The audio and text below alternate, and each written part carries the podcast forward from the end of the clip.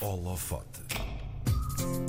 Temos recebido no Holofote pessoas que fazem coisas muito interessantes, algumas até incríveis. O que o nosso convidado de hoje fez toca o sobre-humano. Ele completou a Race Across America, uma prova de ultraciclismo que atravessa os Estados Unidos com partida em Oceanside, na costa oeste, e chegada em Anápolis, na costa leste. E foi o primeiro português a solo a fazê-lo. Chama-se João Pombinho e está connosco em estúdio. Bem-vindo, João, à Olá, RDP. Internacional. Não vieste de bicicleta, pois não? Para a RDP? não não. tu pedalaste quase, eh, pel- pelas contas, estive a fazer 4.890 km em pouco menos de, de 12 dias. Depois de um esticão destes, durante quanto tempo é que tu não queres pôr os olhos na bicicleta? Bem, eh, esse tempo de graça já se acabou por dois motivos. Primeiro, sou eu que, que trato da- das minhas bikes, portanto, tenho um gosto enorme em fazer-lhes a manutenção. Uhum. Pôr-lhes os olhos em, em cima foi basicamente o imediato, não é? Passar às feridas de guerra depois da viagem. Ah, se a pergunta é mais dirigida a pôr os olhos em cima, lá é de pedalar. Eu acho que hoje esgotou-se o prazo de uma semana de nojo, portanto, assim, princípio, vai. mais logo já, já, já. Que tipo de problemas é que acontece a uma bicicleta num- numa viagem destas? Bem, há, há- dois principais. Um é o desgaste dos componentes eh, mais, mais evidentes, dos consumíveis, não é? Portanto, os pneus, eh, as correntes. Eu acabei por levar quatro correntes, fui, fui trocando. Tenho uma Uhum. prática que é pôr cera nas correntes eh, em vez de óleo. Ajudou bastante. Os primeiros dias metem os dois desertos. Uhum. E é um dos momentos em que a mecânica da bicicleta sofre mais com aquelas areias finas e, portanto, se tivesse levado uma coisa mais, mais convencional a, a óleo, provavelmente teria que ter feito umas paragens mais de manutenção mais, mais dura, digamos. Ah, este setup que eu, que eu levo ah, dura cerca de 800 a 1000 km ca- cada corrente, portanto, eu levei 4, deu para, para fazer a parte mais dura ah, em termos de mecânica, mas Hum. para além disso, vamos dizer, os pneus, correntes, a, a fita do guiador e depois, obviamente, tudo que são rolamentos, eixos, as baterias que têm que ser carregadas, né? já estamos na fase Sim. das mudanças elétricas que ajudam muito uma prova com este tipo de desgaste. Mas essencialmente a da bicicleta é isso, e uma volta de limpeza. É- Esse truque, por exemplo, esse truque de usar cera em vez de usar óleo, isso é uma coisa que se aprende especificamente para aquela corrida que. Não, é uma tendência relativamente recente, ainda não, Uhum. não está muito difundida. Eu achei que tinha um, um fit particular ah, para esta prova, lá está pela, pela questão do, do deserto e da sujidade acrescida que depois propaga para o resto da cadeia. Portanto, Uhum. não é só o tema da antifricção direta, é que ah, a cera faz com que menos sujidade se agarre ah, às várias rodinhas e componentes, rodas dentadas, pratos Uhum. pedaleiros da, da transmissão e, portanto, acaba por causar não só menos atrito, como menos desgaste ah, nos componentes. Mas é uma Uhum. coisa que não está assim ainda muito difundida. Eu posso dizer que sou um bocadinho geek nessas coisas. Ah, dá para comprar correntes já com a cera, Sim. caríssimas, ou fazer o processo todo de strip down da, da- de- digamos, da goma que vem de origem nas correntes originais, tem que se ficar completamente com metal, portanto, dissolver por inteiro aquilo fica, eu costumo brincar, e a ponta da corrente quando se sacode parece uma cascavel, quer dizer que ela está Sim, sim, inteiramente ah, naked, não é? Ah, e depois aplica-se cera por imersão, numa panela, depois aquilo é cera e tem mais alguns componentes ah, que ajudam ao, ao antifricção. É um processo longo, mas depois de se apanhar o jeito vale a pena. E faz sem lotes, faz às Sim. 3 e 4 correntes de cada vez, porque senão perde-se muito tempo. Faz-nos uma viagem atualmente. O que é que leva uma pessoa a meter-se num desafio de dimensão da, da Race Across America? Não começou por aí, não é? Foi, foi, foi o corolário de, de uma série de, de desafios que, que começaram já há uns anos atrás. Portanto, o meu, meu background desportivo nem sequer é de, de bicicletas. Uhum. Eu diria, fiz imensos desportos enquanto era ah, mais novo, hockey em patins, ah, handball, equitação. Ah, depois já na fase, de- quando vim estudar para Lisboa, eu sou, sou de Évora, ah, fiz rugby no universitário e, e, as bicicletas foram aquela coisa que nunca fiz competição, nunca estive naqueles escalões jovens ou inscrito numa equipa ou que seja. Era mais o meu hobby e uma paixão comum que eu, que eu tinha com o meu pai. Éramos uns fanzaços de tudo que era o Tour de France, o Giro, etc. Assistíamos às provas na, na TV e dávamos as nossas voltas de, de fim de semana lá, lá em Évora. Um, a partir do momento em que, em que nasceu a, minha primeira filha, a Teresa, um, eu já vinha recentemente a fazer algum desporto, digamos, aquela vaga uh, ali no, no, meado dos anos 2000 de, daquelas corridas de 10 km, começaram a aparecer de todo lado, havia, havia corridas de 10 km aos fins de semana, eu entrei um bocadinho nessa onda, comecei a me mexer, a fazer a fazer um pouquinho mais de desporto do que do que às tantas me apanhei a fazer no início dos primeiros anos de trabalho depois do curso fica-se um bocadinho Sim, sim. eh, sedentário. Depois fui estudante até tarde, apanhei tudo o que era pré-Bolonha e, portanto, apanhei o curso de 5 anos, o mestrado de 3, o doutoramento de 5. Uh, e portanto tive sempre em paralelo, por um lado, iniciar a carreira profissional ainda no último ano de curso e esta vertente académica que fui, fui me mantendo aluno até tarde, digamos. Isso teve os seus custos em termos de, de saúde e o copo transbordou depois quando nasceram uh, as minhas filhas, portanto eram coisas a mais, eu dormia horas a menos. Um, e chegou ali uma altura em que eu precisava de uma disciplina, de algo assim mais, mais rotineiro para, para me pôr a andar e comecei a fazer o Troia Sagres, o mítico Troia Sagres, não é? a gente tem pelo menos um amigo que já fez. Uh, e que, que, são aqueles 200 km, era tipicamente no segundo fim de semana de dezembro, mau tempo, e para mim era aquele reset de fim de ano que eu estivesse como estivesse fisicamente, fazia questão de, uhum. de, de ir lá. Um, comecei a fazer, a, a, fazer essa prova. Pronto, depois houve ali uma série de, de, de episódios relacionados com uma lesão que, que, que fiz no, no, rugby, uma operação à coluna, um, e entrei num estado de, de disfunção muito grande. Uh, percebi que tinha, que tinha que fazer alguma coisa, portanto já estava num, num regime um bocado Uh, como é que é dizer? Acho que disfuncional é a melhor palavra, mas pronto, já tinha começava a ter dificuldades de, de, locomoção, de sair da cama, ciática, portanto estava velho antes. Sim, vamos estava... dizer assim. Tive que dar um morro na mesa. Uh, e esse morro na mesa veio sob a forma de me inscrever num, num triatlo, no Ironman. Portanto, eu nadava como um paralelo da calçada, corria o que corria e a bicicleta era aquilo que me ia, me ia safando. Um, portanto, em 2015, uh, eh, nesse verão, uh, foi o tal morro na mesa, uh, inscrevi-me para o Ironman de Barcelona no ano a seguir e depois tive um ano inteiro para tentar encontrar as, 600 horas líquidas que era necessário para me preparar e era mais do que a prova, era isso que eu queria. Era um objetivo grande o suficiente que me impusesse ir roubar essas tais 600 horas líquidas ao calendário uh, e que garantisse que eu não parava. E portanto uhum. foi, foi, por um lado, aquilo que me resgatou uh, fisicamente e a, a cena de me manter um, um, um objetivo forte. E depois vem num ano de transição muito grande. Foi 2016 foi um ano em que, em que me separei e, e, a 10 dias dessa prova do, do Ironman perdi o meu pai inesperadamente, Sim. que era o, o, o, meu grande companheiro desportivo. Um, e, e como é que começa esta história de, das ultras? E isto ao fim e ao cabo foi o esvaziar de uma bucket list comum que eu, que eu tinha com o meu pai e que a minha reação imediata quando, quando, quando, aconteceu, quando aconteceu esse evento foi: pá, eu vou a Barcelona na mesma, vou, vou levar a bicicleta dele, vou fazer a, vou fazer a prova em homenagem. Um, e no regresso para cá eu pensava: não pode ser só isto.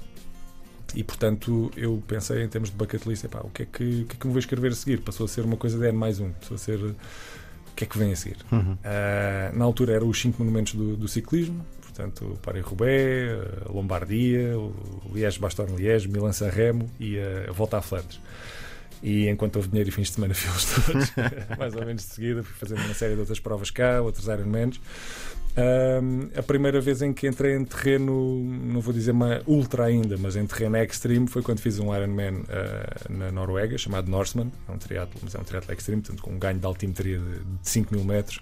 É, é, feito num parque natural, uh, não tem voltas, como num Ironman normal, é, é feito sempre em progressão e não há qualquer apoio por parte da, da organização. Portanto, há duas zonas de transição Uh, mas tudo o resto é feito com, com a cru. Eu, na altura foi com, com a minha namorada, com a Andreia, e pronto, ela dava-me comida, as, as, trocas de roupa, tudo isso, e, e deu-me um gosto muito grande face a outros Ironmans que eu tinha feito, porque há muito mais uh, complexidade, variáveis para, para, gerir, o tempo, a roupa, a alimentação, uh, e a coisa está menos não tem guião, vamos dizer assim, ou tem menos guião do que, do que um Ironman normal. E comecei-me a apaixonar por esse formato. Um, que é que aconteceu a seguir? Uh, foi a pandemia.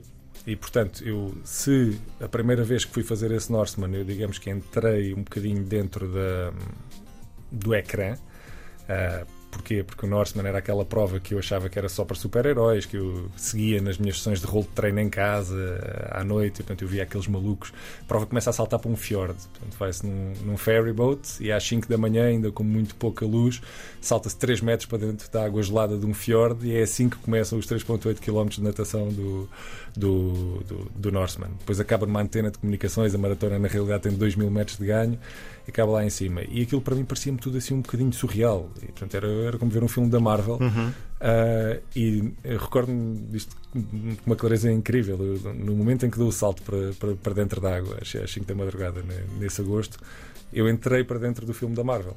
E disse, pá, isto afinal é, é para pessoas normais. É pessoas normais que querem. normais com, com muitas aspas, sim. Mas ainda assim, ainda assim, portanto, não, não está reservado a super-heróis, não é Sim. uma realidade alternativa, não, é isto que está aqui, é carne e osso. Mas deixa- deixa- deixa-me pôr isto em contexto. Para dar uma ideia a quem nos ouve, e tu há bocado também falaste na, na Volta à França, como sendo entusiasta, a Volta à França deste ano tem uns eh, 3.405 km, ou seja, é quase 1.500 km mais curta do que a Race Across America que tu fizeste. Além disso, eles fazem aquilo em 21 etapas, com dois dias de descanso pelo meio. Tu fizeste em menos de 12 dias. Eles são ciclistas profissionais, dedicam-se àquilo a tempo inteiro. Tu és engenheiro, tens ao mesmo tempo um trabalho, como, como as pessoas normais. Onde é que se vai roubar o tempo para fazer o treino? é, é apostar muito na qualidade. Hum. Ahm, há, há- há um mito urbano que é pronto, se por um lado se diz que não, não, não, se corre, não se, não se correm maratonas para treinar para uma maratona, isso eu choca-me que isso não se aplique a uma prova como a Race Across America. E portanto a primeira pergunta que me faz é quantos milhares de quilómetros fizeste nos últimos meses, como se fosse uma questão de volume. Não é, não é? E, e se é evidente que tem que ser uma preparação cuidada e extensiva, também é evidente que é possível fazê-lo sem um volume absurdo de, de quilómetros. Eu não começo uma sessão de treino a fazer aquilo que se chamam junk miles, ou fazer quilómetros só pelos quilómetros, só pelo número. Eu tenho sempre um objetivo concreto para uma sessão de treino. Uh, posso, por exemplo, dizer que a maior parte das minhas sessões de treino foram de uma hora a uma hora e meia de alta intensidade. Uh, e o condicionamento uh, anaeró- anaeróbico é daquelas marés que faz subir todos os barcos, digamos. Portanto, É muito mais fácil depois manter-me num ritmo aeróbico se o meu limiar subiu. Uh, e, portanto, obviamente, uma combinação dessas sessões de, de alta qualidade e alta intensidade, com, obviamente, sessões mais longas também, de, sobretudo, condicionar o corpo às posições em que temos que, que- que estar na bicicleta, habituar a estar em esforço, habituar a gerir psicologicamente o tempo uh, na bicicleta e, sobretudo, as paragens. Uh, é, é algo de, de fundamental. Uh, naturalmente que essa comparação com, com a volta à França, sim, portanto, é, ac- acaba por ser feita uh, mais 30% da distância em metade do tempo, intensidade incomparável muito menor e portanto, é engraçado perceber o, o ponto de interseção. A certa altura no tempo e sobretudo no fim dos anos 80, quando a prova teve o auge de popularidade, a prova começou em 82, não é? que foi, foi também o ano em que eu nasci, mas uh, ali alguns de 87, 88, 89, Uh, foi uma altura em que um conjunto de, de corredores, uh, ou ex-corredores, acabadinhos de terminar uma carreira profissional, alguns ainda a decorrer, tentaram fazer a rama. Houve um que conseguiu, mas não é óbvio que um super corredor ou um super ciclista depois tenha todas as outras competências que são necessárias. O físico não chega. Uh, é uma questão também de. Portanto, eu costumo dizer que há três pilares. Há um pilar mais de preparação física, mas esse isolado, um super ciclista não vai lá e acaba aquilo. Portanto, Tipicamente, depois tem que ter um pilar mental uh, forte, tem que estar preparado para estar 20 horas no pedal durante o dia, uh, e um terceiro pilar muito forte de preparação e de trabalho da equipa. A RAM não é uma prova que se faça sozinha, por Sim. obrigação. Quem é que tu levaste como equipa? O que é que, que é que eles... qual, era, o- qual era a função dessa equipa? Fu- função, portanto, antes de mais, como é que nasce a equipa? Há a obrigatoriedade por parte da prova de ter duas viaturas de, de- de apoio. Certo. Uh, isto por uma questão de redundância, passam-se ali três cade- cadeias montanhosas e dois desertos, e portanto, uma viatura só com alta probabilidade não, não, não iria correr bem. Uh, a partir do momento que há duas viaturas, tem que haver pelo menos três pessoas por viatura. Nós levamos três, quatro. Um, mas também por redundância e por capacidade de condução durante 20 horas de concentração, de estar fresco, é necessário. E depois uh, é conduzir devagarinho, é conduzir ao ritmo que a bicicleta vai, não é? é, completamente. Se uma Que é das viaturas desgastante, fica sim. mais livre para fazer descansar mais, digamos, da noite anterior e fazer um catch-up à velocidade da autostrada, digamos, Uhum. ah, a outra viatura não. não é? Tem, tem que estar pronta e das 7 da tarde às 7 da manhã tem que estar em direct follow. Ou seja, tem que estar rigorosamente, se eles param, eu paro e vice-versa. A mesma coisa em sítios mais delicados, em reservas índias, por exemplo, independentemente da hora, há sítios onde é obrigatório esse, esse, esse direct follow. Esta crew foi composta ah, por um mix fantástico que por encomenda não teria saído melhor. Portanto, por um lado, ah, começou com aquela malta que está lá para mim como sabe que eu estaria para eles. São amigos de infância, rigorosamente amigos de rua, desde os 2, 3 anos de idade, alguns de- do secundário. Ah, e, e foi complementada já quase ali no tiro de partida, dois meses antes, ah, por, por mais algumas pessoas especializadas que se apaixonaram pelo projeto, outros se apaixonaram pela própria corrida em si. Portanto, conseguimos ali uma mistura ah, de motivações, de mix. Eu costumo dizer: 10 Ronaldos não fazem uma equipa, Ah, 11 Ronaldos neste caso. E, e ali ah, é, é um bocadinho isso: sete perfis iguais, por melhores que fossem, não funcionavam. As pessoas foram diferentes, mas acabou por se criar ali uma mistura muito rica, muito complementar de, de perfis. e parte do gozo que nos deu esta participação foi a forma um bocadinho única também como, como escolhemos fazê-la e partindo de um país que tem zero awareness para este tipo de, hum. de provas. Portanto, aqui começámos muito de início em termos de, de apoios, de captação de patrocínios. Portanto, tenho a certeza que a partir do próximo ano a coisa já uh, será diferente. Uh, nesse capítulo, mas depois também acabou por se prestar um carinho extra que nós tivemos, uh, por exemplo. Deixa-me perguntar-te isso, porque foste, foste recebido por, pela comunidade portuguesa em San Diego antes da, da, tua partida. O que é que aconteceu por lá? Foi, foi, foi espetacular. Uh, eles tinham, por um lado, ali uma, um, um, tema de quase coincidência com, com as festas do Espírito Santo, que são, uhum. que são no fim de maio, portanto nem calhava muito uh, bem uh, receberem-nos energeticamente e a massa nesta altura, porque estavam no rescaldo dessa festa, mas fizeram um esforço, um esforço para o fazer. Uh, tivemos uma sala, houve ali uma série de apresentações, nós próprios também fizemos uma apresentação do projeto. Vai, depois foi delicioso, fizeram uma rifa de uma, uma bicicleta e, e doaram-nos os proveitos dessa rifa para, para poder ajudar. Mas o que, foi, o que foi de facto extraordinário foi o convívio com aquelas pessoas a, a tantos quilómetros de distância, nós ainda um bocado desnoitados, portanto, nós Uns chegaram dia 8, outros dia 9, uh, eh, outros dia 10 de madrugada. E, e, nós podemos chegar ali e falar português com aquelas pessoas, partilhar ali uh, aqueles momentos, foi, foi um bálsamo espetacular. Foi, não, ficámos sem palavras, hum. Tu, na entrevista que deste imediatamente a seguir a, a, a cortares a meta, hum, disseste que acreditavas que agora que tu completaste a, a, Race Across America a solo, nos próximos anos, até já no próximo ano, haverá mais portugueses a fazer. O que, é, o que é que faltava para isso acontecer? Era preciso alguém mostrar como tu mostraste que era possível?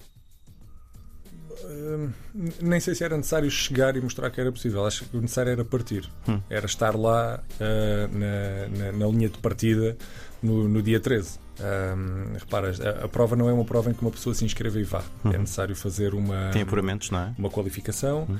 é necessário um investimento grande uh, e filo, uh, pessoalmente, e portanto, mesmo com, com, com, todos os patrocinadores que se juntaram e os, os apoios que se juntaram uh, que agradeço. Não, não cobrimos sequer metade do Sim. budget de uma prova deste género. Uh, e isso, obviamente, é uma barreira muito grande. Nós temos pessoas com, com capacidade. Agora, isto é quase uma startup. Nós o que estamos a fazer de montar uma participação deste género é isto também envolve pedalar. Sim. Mas é literalmente assim. Sim, sim. Não é pedalar mais uns pozinhos. Uh, e, portanto, foi necessário querer muito. Uh, no meu caso, eu tinha. Um, ah, não, eu sou, sou, um tipo de engenharia, portanto não, não me dou muito alinhamentos astrais, uh, mas achei uma coincidência engraçada a prova ter começado em 82, que é o meu ano, fazer 40 anos quando eu, quando eu fazia, e depois vir como um passo lógico num, num, num corolário daqui de um aumento de provas, de ultras e etc. E também parecer uma, uma homenagem ao meu pai. Eu ainda fiz a bicicleta, a, a, prova na, na, na, bike dele e portanto era um marco que eu, que eu queria fazer. Eu tenho a certeza, não acabando a prova, que iria lá voltar para, para o fazer. Assim, se calhar uhum. volto com uma motivação diferente, eventualmente para correr a prova em equipa. Uh, quem sabe, já tenho uma série de amigos meus que, que têm interesse e conheço também uma série de outras pessoas que querem, querem fazê-la solo. Já tinham esse bichinho e portanto agora ainda menos barreiras para o fazer. Uhum. Só para acabarmos e porque já estamos mesmo a queimar o tempo, tu tens um lema que é Life's too short not to, uhum. um, que significa a vida é demasiado curta para não. Das coisas que ainda faltam na tua vida, quais são as que vêm nos próximos tempos? Olha, é difícil dizer. Uh, desportivamente, eu tenho uma bucket list que vai. Eu vou acabar antes dela, uh, o que para mim também é saudável. Eu não vou para uma, para uma Suponho que esteja sempre a crescer a bucket list também, não é?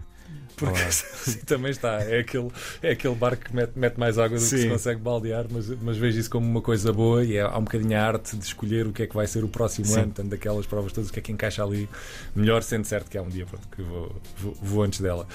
Uh, mas aqui, se calhar, em, em, primeira instância, é dar um bocadinho de volta uh, às minhas filhas, ao tempo que lhes tirei, a minha mãe, a minha namorada, uh, os meus amigos mais próximos. Portanto, isto implica sempre um, algum sacrifício. Eu não me isolei, não fui nenhum bichinho do mato, Sim. mas obviamente roubei aqui uma fatia generosa e vou, e vou querer repô-la no, no, no imediato. E depois apercebi-me também que há aqui um conjunto de, de outras experiências de, de, divulgação, de estar com pessoas que é uma, uma vertente que eu também, também vou, vou querer explorar que me tem a dar algum gosto particular poder não só como fui até agora, inspirado por muita gente, por, por meu pai, por uma série de ídolos esportivos que tenho, mas poder também passar um bocadinho para a frente esse tipo de experiência, em primeira instância com as minhas filhas, mas obviamente também no, dentro do meu grupo de amigos, quem eu puder arrancar ao sofá para, para umas corridas, umas pedaladas ou, ou umas braçadas, vou seguramente fazê-lo e isso dá-me dá um, um gozo e uma satisfação pessoal muito grande. João Pombinho, o primeiro português a terminar a solo a Race Across America, uma prova de ultraciclismo que vai de Oceanside, na costa oeste dos Estados Unidos, até Anápolis, na costa leste. João, obrigado por teres vindo e parabéns. Muito obrigado pelo convite.